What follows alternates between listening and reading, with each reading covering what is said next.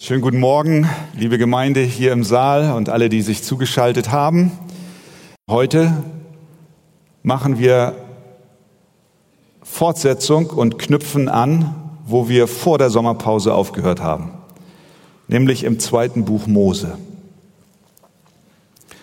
Und ich lade euch ein, dass ihr zur Textlese aufsteht. 2. Mose 19 die Verse 7 bis 15. 2. Mose 19, 7 bis 15. Und Mose kam und rief die Ältesten des Volkes zu sich und legte ihnen alle diese Worte vor, die der Herr ihm geboten hatte. Da antwortete das ganze Volk miteinander und sprach, alles, was der Herr gesagt hat, das wollen wir tun. Und Mose überbrachte dem Herrn die Antwort des Volkes. Da sprach der Herr zu Mose, siehe, ich will in einer dichten Wolke zu dir kommen, damit das Volk meine Worte hört, die ich mit dir rede, und auch dir für alle Zeit glaubt. Und Mose verkündete dem Herrn die Worte des Volkes. Da sprach der Herr zu Mose, geh zum Volk und heilige sie heute und morgen, und sie sollen ihre Kleider waschen.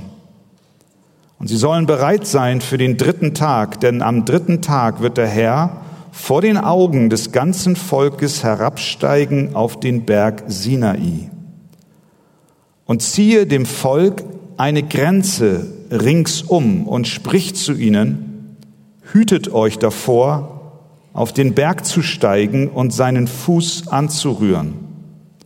Denn jeder, der den Berg anrührt, muss unbedingt sterben. Niemandes Hand soll ihn anrühren, sonst soll derjenige unbedingt gesteinigt oder erschossen werden. Es sei ein Tier oder ein Mensch, er soll nicht am Leben bleiben. Wenn aber das Horn anhaltend ertönt, dann sollen sie zum Berg kommen. Da stieg Mose vom Berg herab zum Volk und heiligte das Volk, und sie wuschen ihre Kleider. Und er sprach zum Volk, seid bereit für den dritten Tag. Keiner nahe sich seiner Frau. Amen. Nehmt gerne Platz.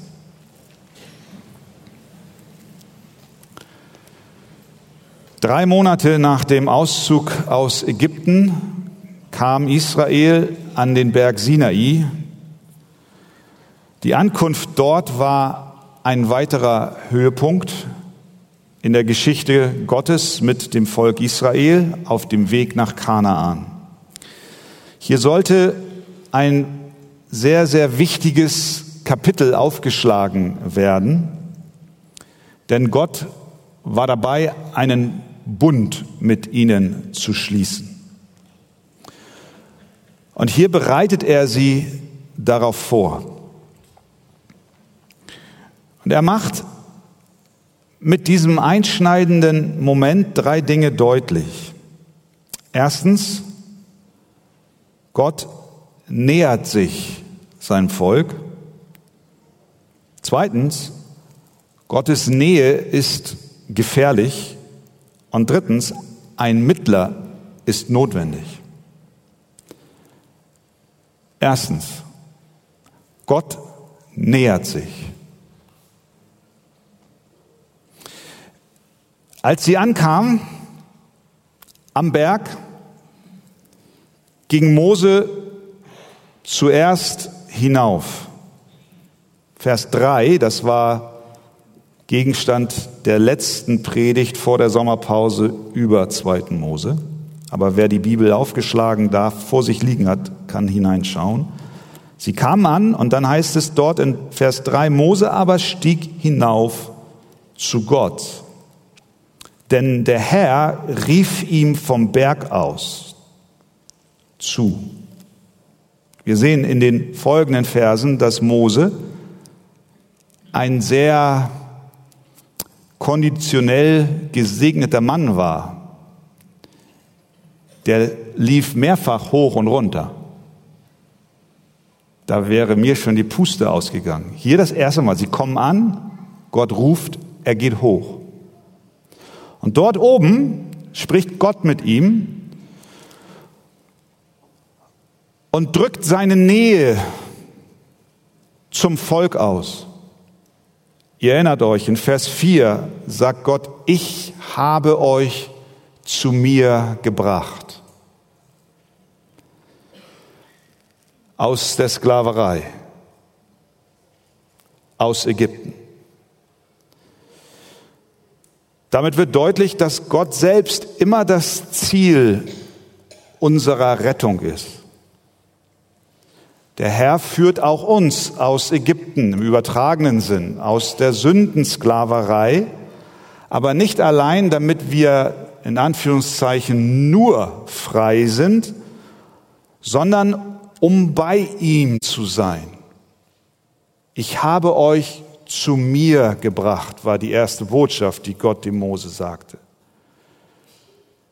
Er führt uns nicht um der Rettung willen heraus, sondern um uns zu Größerem zu führen, nämlich in die Gemeinschaft mit Gott selbst. Und diesen Willen Gottes, mit seinen Kindern Gemeinschaft zu haben, hat Gott dort oben alleine mit Mose noch auf andere Weise ausgedrückt. Nicht nur, ich habe euch zu mir gebracht, sondern er hat dann auch gesagt, ihr erinnert euch, auf Atlasflügeln habe ich euch getragen. Spüren wir die Intimität in diesen Worten. Oder er sagte dann, Vers 5, ihr sollt vor allen Völkern mein besonderes Eigentum sein. Ihr seid mein. Dazu habe ich euch errettet, dass ihr nahe seid bei mir. Diese Nähe Gottes ist eine tröstende, eine wohltuende Botschaft. Auch für dich und für mich. Gott nahe sein zu dürfen.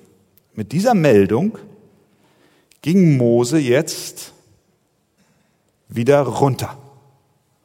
Der Abstieg ist nicht so anstrengend wie der Aufstieg, aber die Knie werden belastet. Er kam runter und überbrachte dem Volk die Nachricht von Gott.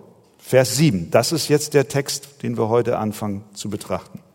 Und Mose kam, Vers 7, und rief die Ältesten des Volkes zu sich und legte ihnen alle diese Worte vor, die der Herr ihm geboten hatte. Da antwortete das ganze Volk miteinander und sprach, alles, was der Herr gesagt hat, das wollen wir tun.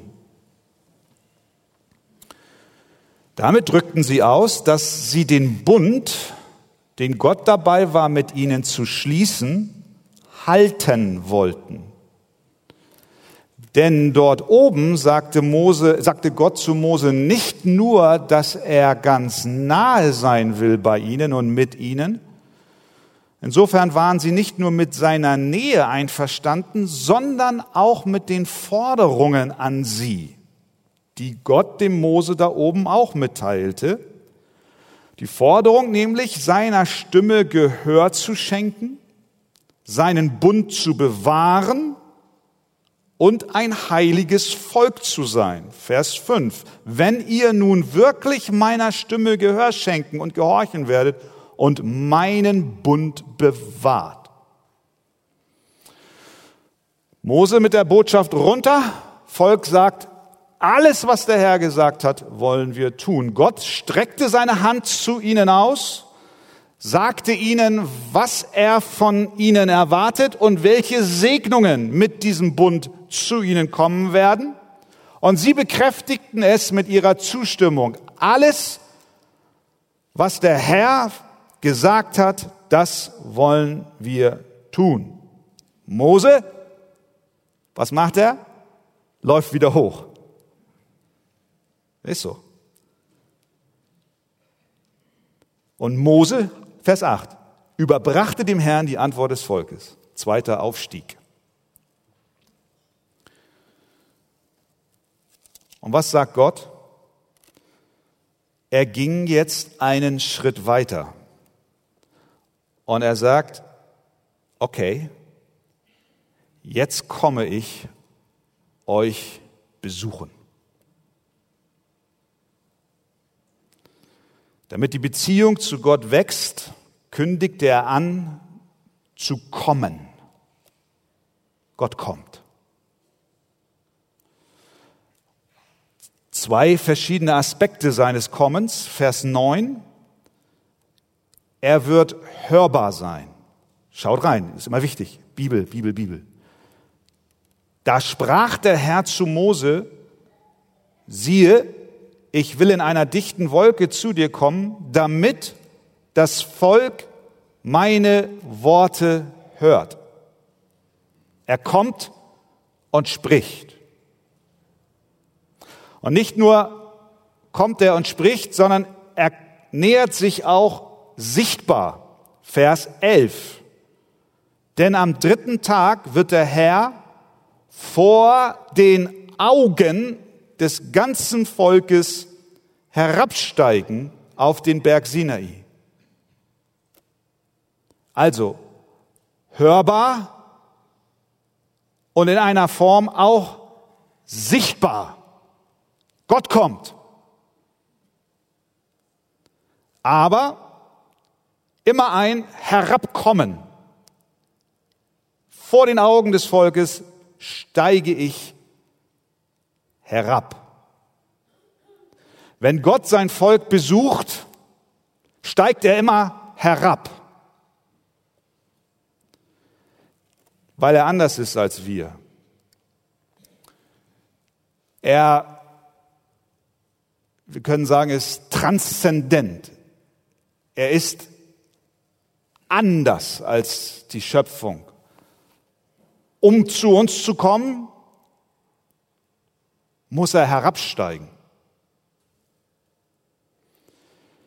Wenn er nicht bereit wäre, herabzukommen, sich herabzulassen, dann wären wir nicht in der Lage, ihn zu hören, noch zu sehen, noch zu erkennen. Es liegt komplett bei ihm. Er kommt herab. Aber er ist bereit, es zu tun. Halleluja. Er ist heilig und fern, aber doch nahe. Jesaja 57, 15. In der Höhe und im Heiligtum wohne ich, also fern in der Höhe, und bei dem, der zerschlagenen und gedemütigten Geistes ist. Fern und doch nah. Ja, um bei uns zu sein, sandte er sogar seinen eigenen Sohn in diese Welt. Der kam und erniedrigte sich selbst und sein Name ist Immanuel, Gott mit uns. Also erstens sehen wir hier, Gott ist ein Gott, der sich nähert. Und dafür dürfen wir dankbar sein. Zweitens, Gottes Nähe ist gefährlich. Denn nun tat, trat ein Problem auf. Je, näher, je mehr Israel sich dem Berg Sinai nahte und damit Gottes Gegenwart, desto deutlicher wurde die extreme Distanz zwischen ihnen und Gott. Während Gott sich ihnen einerseits offenbarte, wie wir eben sahen, hörbar und auch sichtbar, verbarg er sich andererseits aber auch vor ihnen. Er hielt sie auf Abstand, auf verschiedenste Weise. Abstand durch eine Wolke. Vers 9, da sprach der Herr zu Mose, siehe, ich will in einer dichten Wolke zu dir kommen. Gott hat oft sich mit einer Wolke in der Bibel umgeben, wenn er zu seinen Kindern kam. Psalm 97, Vers 2. Wolken und dunkel sind um ihn her. Jesaja 6, Vers 4. Jesaja sieht die Vision von Gott in dem Tempel. Das Haus, heißt es dort, wurde mit Rauch erfüllt. Das ist nichts anderes als eine Wolke. Bei der Verklärung Jesu, erinnert ihr euch, als die Jünger dabei waren und äh, die Herrlichkeit Gottes herabkam, da überschattete sie eine lichte Wolke und siehe, eine Stimme sprach zu ihnen. Gott umgibt sich mit einer Wolke. Die Wolken der Gegenwart Gottes zeigen einerseits seine Herrlichkeit in einem gewissen Sinn und andererseits verbergen sie seine Herrlichkeit. Diese Spannung zwischen Nähe und Distanz. Hier jetzt hält Gott sie auf Abstand, indem er sich verhüllt. Er ist eben anders als wir, er ist nicht Teil der Schöpfung und daher getrennt von uns und das macht er hier sichtbar. Er übertrifft uns, er ist losgelöst von uns, er existiert unabhängig von uns. Und deswegen sagt der Prophet Jesaja, für wahr, du bist ein Gott, der sich verborgen hält, du Gott Israels. Also, Nähe, aber Abstand mit einer Wolke aber nicht nur durch die Wolke, sondern auch durch das Zutrittsverbot. Er untersagte ihnen, den Berg zu berühren. Vers 12, und ziehe dem Volk, sagte er zu Mose, eine Grenze ringsum, also um den Berg, und spricht zu ihnen, hütet euch davor, auf den Berg zu steigen und seinen Fuß anzurühren. Mit anderen Worten, berührt den Berg nicht wie so ein Polizeiflatterband, was er so einmal um den Berg spannen sollte. Warum? Weil der Berg durch die Gegenwart Gottes heilig war und deshalb als Verbotszone für Mensch und Tier gekennzeichnet werden musste. Und wer sich daran nicht hielt, musste sterben.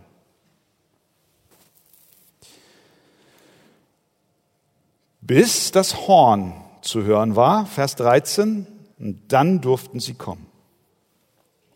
Frage, die sich stellt, ist, warum hält Gott sie auf Abstand?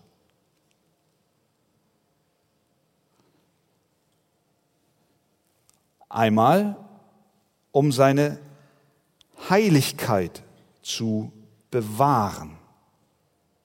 Es gibt Geheimnisse, heilige Geheimnisse bei und in Gott, die er beschlossen hat, für sich zu behalten. Ich weiß, der Mensch möchte gerne alles erforschen. Von den tiefsten Tiefen der Ozeane bis zu den entferntesten Galaxien des Universums. Und wir sind auch eifrig dabei. Und ja, es ist auch nicht falsch, Gott kennen zu wollen. Aber doch hat Gott Dinge beschlossen für sich zu behalten. 1. Timotheus 6. Der allein Gott, der allein Unsterblichkeit hat, der wohnt in einem unzugänglichen Licht den kein Mensch gesehen hat noch sehen kann. Ja? Unzugänglich. Wir würden gerne alle Details über ihn und damit hoffen wir auch über unser Leben erfahren. Wir würden gerne Antworten auf alle Fragen haben und die Geheimnisse der Gottheit durchdringen, aber es gibt Dinge, die wir nicht wissen sollen. Es ist nicht falsch, Gott kennen zu wollen, aber es ist nicht richtig, Zugang zu den Geheimnissen Gottes zu fordern, die er beschlossen hat, uns nicht zu offenbaren. Das macht 5. Mose 29 deutlich. Was verborgen ist, das steht bei dem Herrn, unserem Gott. Was aber geoffenbart ist, das ist ewiglich für uns und unsere Kinder bestimmt. Frage an dich, kannst du dich damit zufrieden geben?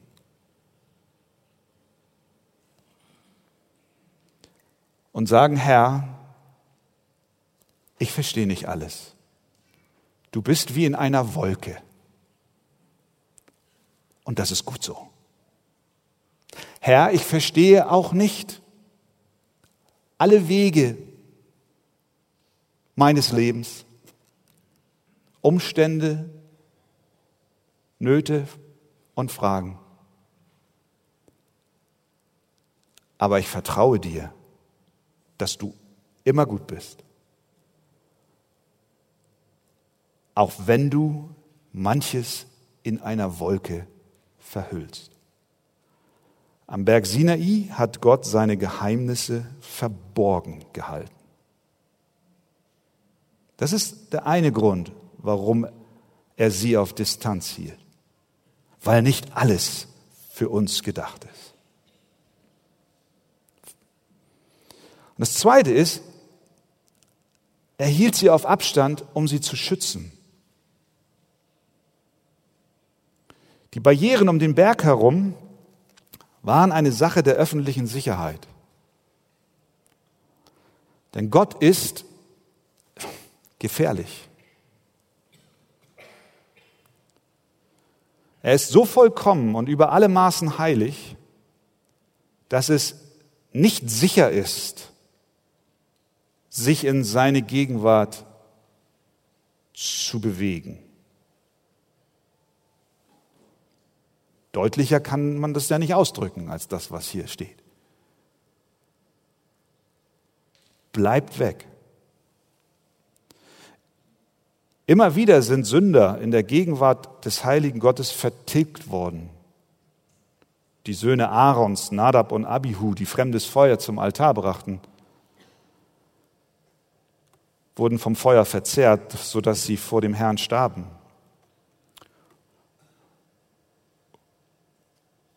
Oder Ussa, der die Hand an die Lade gelegt hat, er starb dort vor Gott. Gott ist so erhaben und heilig, dass ein sündiger Mensch, der in seine Gegenwart kommt, mit dem Tod rechnen muss. Später sagt Gott in 2. Äh, Mose 33 zu Mose, mein Angesicht, sagt er, kannst du nicht sehen, denn kein Mensch wird leben, der mich sieht. Also es ist eine Sache des persönlichen Schutzes des Volkes, dass er sagt, bleibt auf Abstand. Als Gott also Israel zu sich selbst brachte, hielt er sie dennoch auf Abstand, um sie vor dem Tod zu bewahren. Ihr Lieben, ich glaube, das hat uns was zu sagen. Alle Schrift hat uns was zu sagen. Und es hat uns auch was zu sagen in der Weise, wie wir vor Gott stehen. Auch wie wir in den Gottesdienst kommen, in die Nähe Gottes treten. Wir stehen in diesem Moment in der Gegenwart eines heiligen und erhabenen Gottes. Und die Herausforderung ist, dass wir zugleich in einer Zeit leben, in der auch die Christenheit Gott auf ein Kumpelniveau reduziert.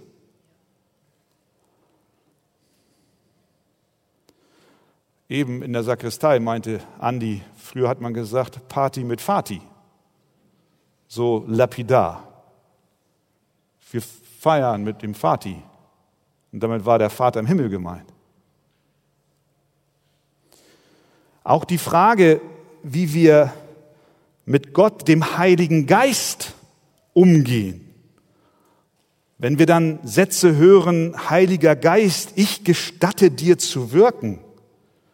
Und das vor dem Hintergrund des dreieinigen heiligen Gottes hier am Berg Sinai, dann sage ich, das passt nicht. Der Heilige Geist als Handlanger unserer täglichen Fragen und Probleme, als Mittel zum Zweck. Gott hat sich seit Ewigkeiten nicht verändert. Er ist heute genauso heilig wie damals. Deswegen sagt auch der Hebräerbrief im wohlgemerkt Neuen Testament, Hebräer 12, dass wir Gott auf wohlgefällige Weise dienen mit Scheu und Ehrfurcht. Denn unser Gott ist ein verzehrendes Feuer. Das war also nun ein Dilemma.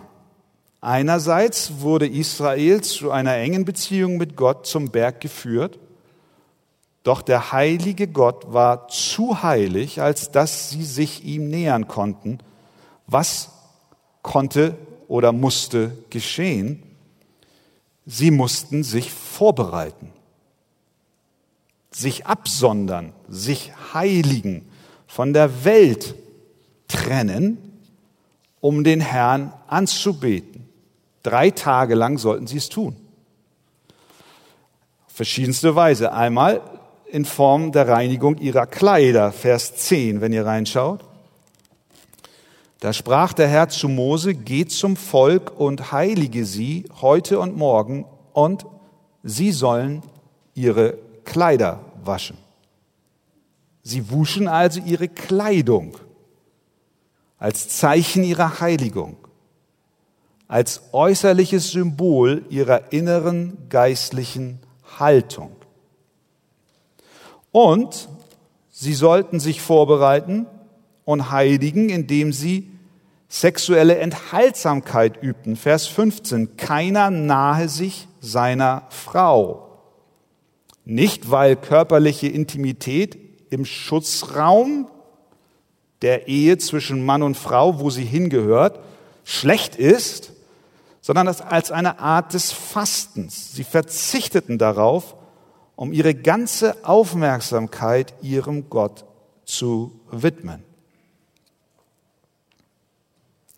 Und hier auch die Frage an mich und an dich. Machen wir das? Nicht jetzt genau so, dass wir unsere Kleider waschen, aber eine innere Vorbereitung auf Begegnungen mit Gott. Ich, ich glaube, liebe Geschwister, dass wenn wir auch die Woche so erleben, mit dem Blick auf die gemeinsame Anbetung der Kinder Gottes, nicht am Berg Sinai, aber in der Gemeinde, im Haus des Herrn, wenn wir uns schon in der Woche innerlich darauf vorbereiten,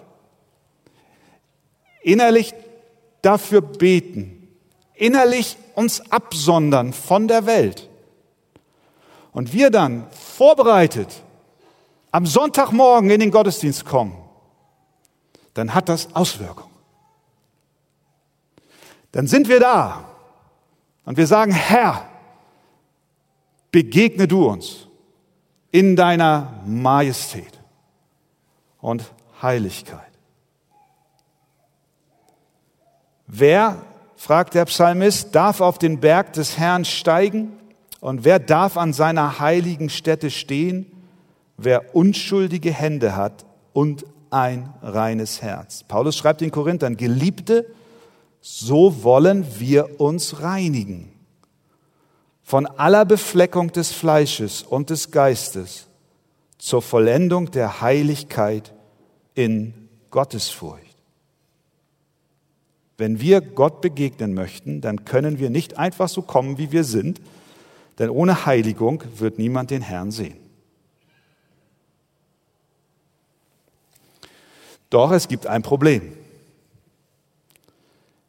Wir können uns niemals so heiligen und so rein machen, wie es vor Gott notwendig wäre. Das ist ja, was der Mensch seit dem Sündenfall versucht hat. Adam und Eva bekleideten sich mit einem Feigenblatt, um ihre Blöße vor Gott zu bedecken.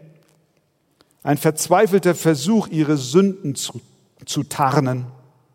Jede Religion hat, hat so eine Komponente von Selbstreinigung in sich.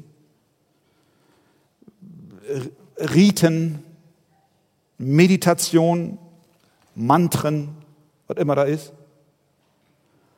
Aber die Tatsache ist, wir können uns nicht genug reinigen, um vor Gott zu bestehen. Er ist heilig, zu heilig, als dass es funktionieren könnte. Jesaja sagt, wir sind ja allesamt unrein, wie alle unsere Gerechtigkeit, und alle unsere Gerechtigkeit ist wie ein beflecktes Kleid. Was uns zum dritten Punkt führt. Ein Mittler ist notwendig. Um Gott zu begegnen, brauchen wir, ich sage bewusst, mehr als persönliche Weihe. Wenn wir mit Christus leben, wird das Verlangen nach persönlicher Weihe und Heiligung Folge unserer neuen Natur sein. Aber zugleich wissen wir, unsere Heiligung macht uns niemals fähig, vor Gott zu erscheinen, sondern das Flatterband ist da. Bleib auf Abstand. Wir brauchen, was Israel brauchte, einen Mittler. Jemand, der die Lücke zwischen Sünder und Gott überbrückt. Wir haben hier Mose gesehen, der Mittler, der hoch und runter lief.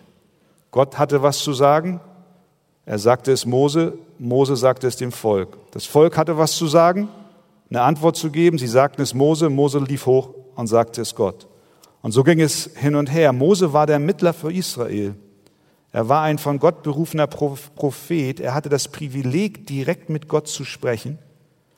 Und wenn Gott etwas seinem Volk zu sagen hatte, dann sprach er durch den Propheten Mose. Und das in der ganzen Geschichte des Auszugs aus Ägypten immer und immer wieder. Da brauchen wir nicht im Detail darauf eingehen. Im Skript sind ein paar Beispiele dazu angeführt. Mose, ein Sprachrohr zwischen Gott und dem Volk, damit diese Nähe möglich wird. Auch in der Zeit, in der wir leben, auch im neutestamentlichen Zeitalter ist es nicht anders. Wir brauchen einen Mittler. Wir können nicht sagen, dass Gott damals heilig war und heute nicht. Wir können auch nicht sagen, die Szenerie am Berg damals war furchteinflößend, aber heute ist Gott ein ganz anderer Kerl, mit Anführungszeichen. Nein, wir haben gesehen, Gott hat sich nicht geändert. Er war heilig, er ist heilig und er wird in Ewigkeit heilig sein. Er hat sich auch nicht geändert, weil wir in unserem Denken ihn anders darstellen und in unserem Zeitgeist und Kultur ihn reduzieren auf Menschenniveau. Es hat sich auch nichts daran geändert, wie der Mensch ist. Israel war sündhaft und musste fernbleiben. Der Mensch heute ist nicht besser. Wissenschaftlicher Fortschritt hat den Menschen nicht besser gemacht sondern moralisch ist er genauso verloren wie der Mensch damals. Deswegen ist die Szenerie damals nicht weniger furchteinflößend als heute, wenn wir uns überlegen, vor dem lebendigen Gott erscheinen zu müssen. Aber doch, ihr Lieben, gibt es einen Unterschied. Halleluja. Jetzt schlagt mal auf, Hebräer. Hebräer Kapitel 12.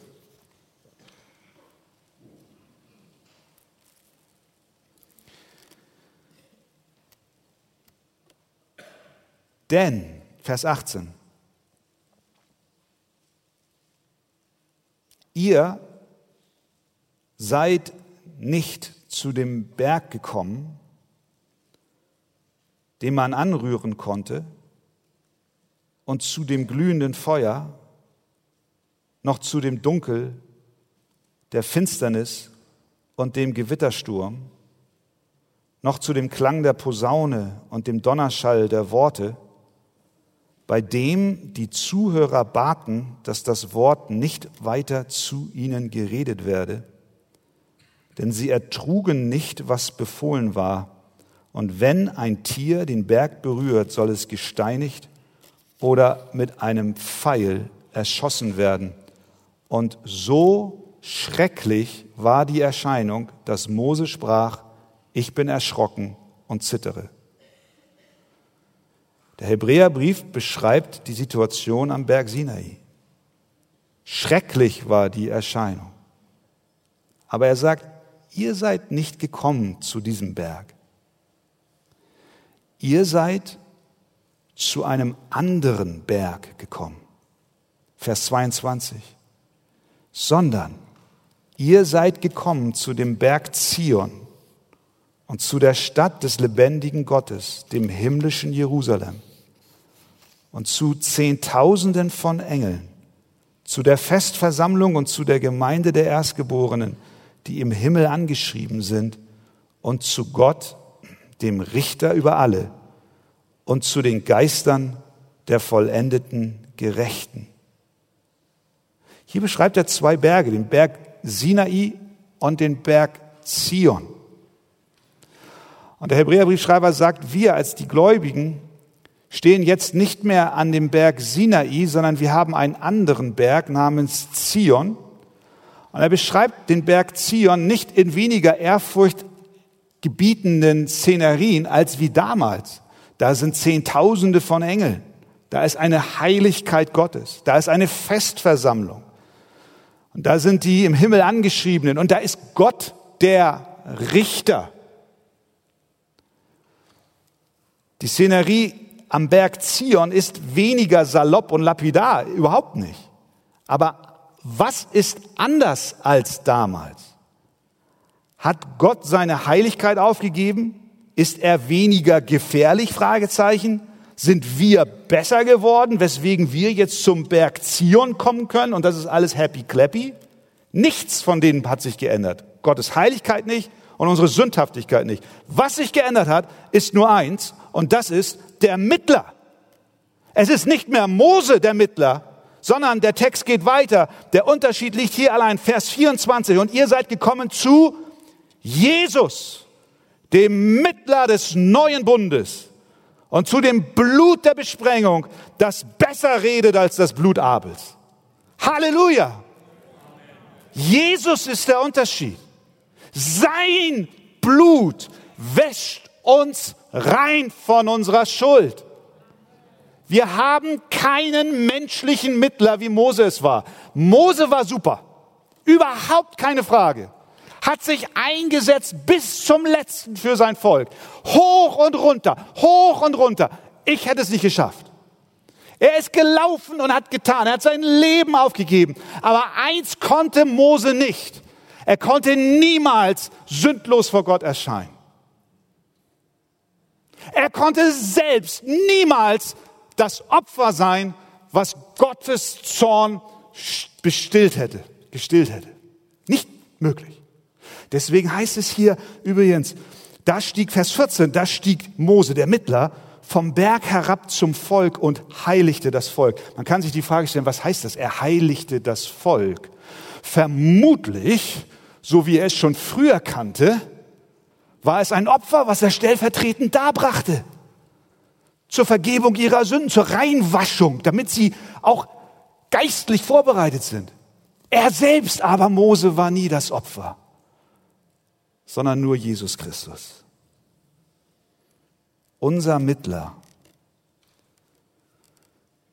ist nicht ein frommer, aufrichtiger Mensch, der aber selbst noch Sünder ist, sondern unser Mittler ist Jesus Christus, der Sohn des lebendigen Gottes, wahrer Mensch und wahrer Gott, der selbst vollkommen heilig und voller Liebe und Reinheit ist. Das ist der Unterschied zwischen Sinai und Zion. Dass wir durch die Gnade Gottes, durch den Heiligen Geist, mit dem besseren Mittler Jesus Christus verbunden sind. Und dieser Mittler, das ist es. Jetzt kommt's. Dieser Mittler führt uns nicht wie Mose nur an das Absperrband, an das Polizeiflatterband, sondern unser Mittler, Jesus Christus, der durch den Geist in seinen Kindern wohnt, nimmt uns mit in die Gegenwart des Vaters, in das Allerheiligste. Denn er hat dafür gesorgt, dass der Vorhang zerrissen ist. Willst du Gott nahe sein? Dann nur ganz alleine durch Jesus Christus, den besseren Mittler eines besseren Bundes. Frage an dich. Hast du diesen Mittler angenommen?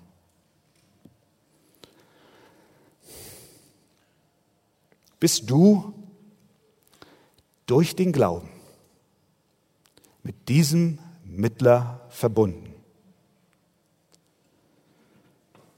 Dieser Bibeltext erinnert uns, dass es eine ernste Sache ist, mit dem lebendigen Gott in Gemeinschaft zu treten. Wir können nicht leichtfertig zu ihm kommen, auf saloppe Art und Weise mit ihm kommunizieren. Er hat sich nicht geändert. Aber derselbe Bibeltext sagt uns auch, Zugang ist möglich. Gemeinschaft ist machbar.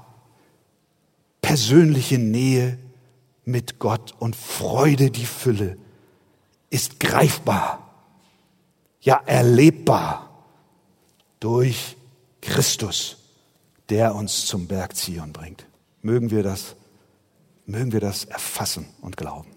Amen.